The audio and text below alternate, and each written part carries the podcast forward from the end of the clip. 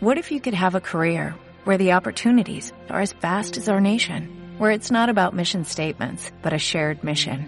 At U.S. Customs and Border Protection, we go beyond to protect more than borders, from ship to shore, air to ground, cities to local communities. CBP agents and officers are keeping people safe.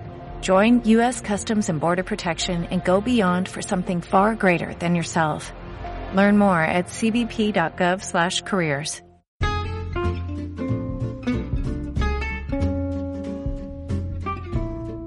Localización de los riesgos. Una vez comprendido el término, y que éste está condicionado tanto a la mayor o menor probabilidad de que ocurra como a la severidad o las consecuencias que pueda ocasionar, hay que detectar los riesgos profesionales en el puesto, es decir, localizarlos.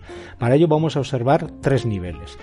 Primero, los procedimientos de trabajo, o dicho de otra forma, las actuaciones de los trabajadores y trabajadoras a la hora de desempeñar sus tareas.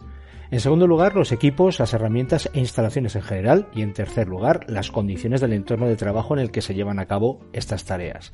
Por ejemplo, las máquinas que no disponen de protecciones ni resguardos adecuados, los equipos de protección insuficientes, un deficiente orden y limpieza en el lugar de trabajo o incluso un sistema de ventilación inadecuado son condiciones inseguras que afectan a la presencia o no de riesgos profesionales.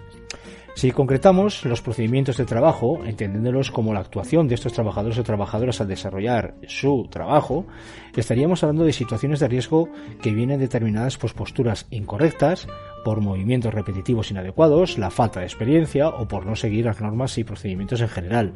Los daños profesionales que se puedan derivar de estas situaciones de riesgo pueden ser lumbalgias, estrés, carga física, caídas, cortes, etc. En cuanto a equipos, herramientas e instalaciones, hacemos referencia a todas aquellas máquinas, aparatos, herramientas, instrumentos, fuentes de energía o instalaciones que se utilizan en el lugar de trabajo.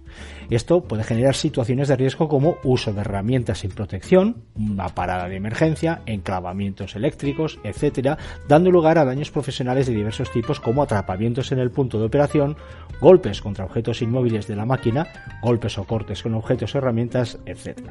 Y por último, las condiciones de trabajo, tanto las condiciones higiénicas en el lugar de trabajo como las condiciones físicas, químicas y biológicas pueden dar lugar a situaciones de trabajos de manipulación de gases, sustancias y preparados químicos, con nítrico, amoníaco, fluoruros, etc., contactos con hongos o bacterias, exposición a temperaturas extremas, ruido elevado y cualquier tipo de agente físico, químico y biológico en general, produciéndose daños de diversos tipos en función del agente con el que estemos interactuando, por ejemplo, quemaduras, mareos, irritaciones, alergias, hipoacusia o sordera profesional, infecciones víricas y hasta pérdidas de visión, por poner unos ejemplos.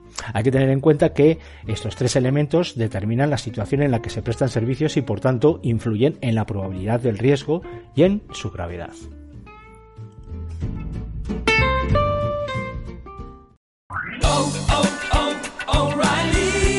¿Necesitas ayuda? En O'Reilly Auto Parts te ayudamos. ¿Necesitas algún consejo? Te aconsejamos. Nuestros profesionales en autopartes están siempre disponibles para ayudarte a encontrar lo que necesites. Excelente servicio al cliente es solo una de las ventajas que ofrece O'Reilly Auto Parts. Los profesionales en autopartes. Oh, oh, oh, O'Reilly Auto Parts.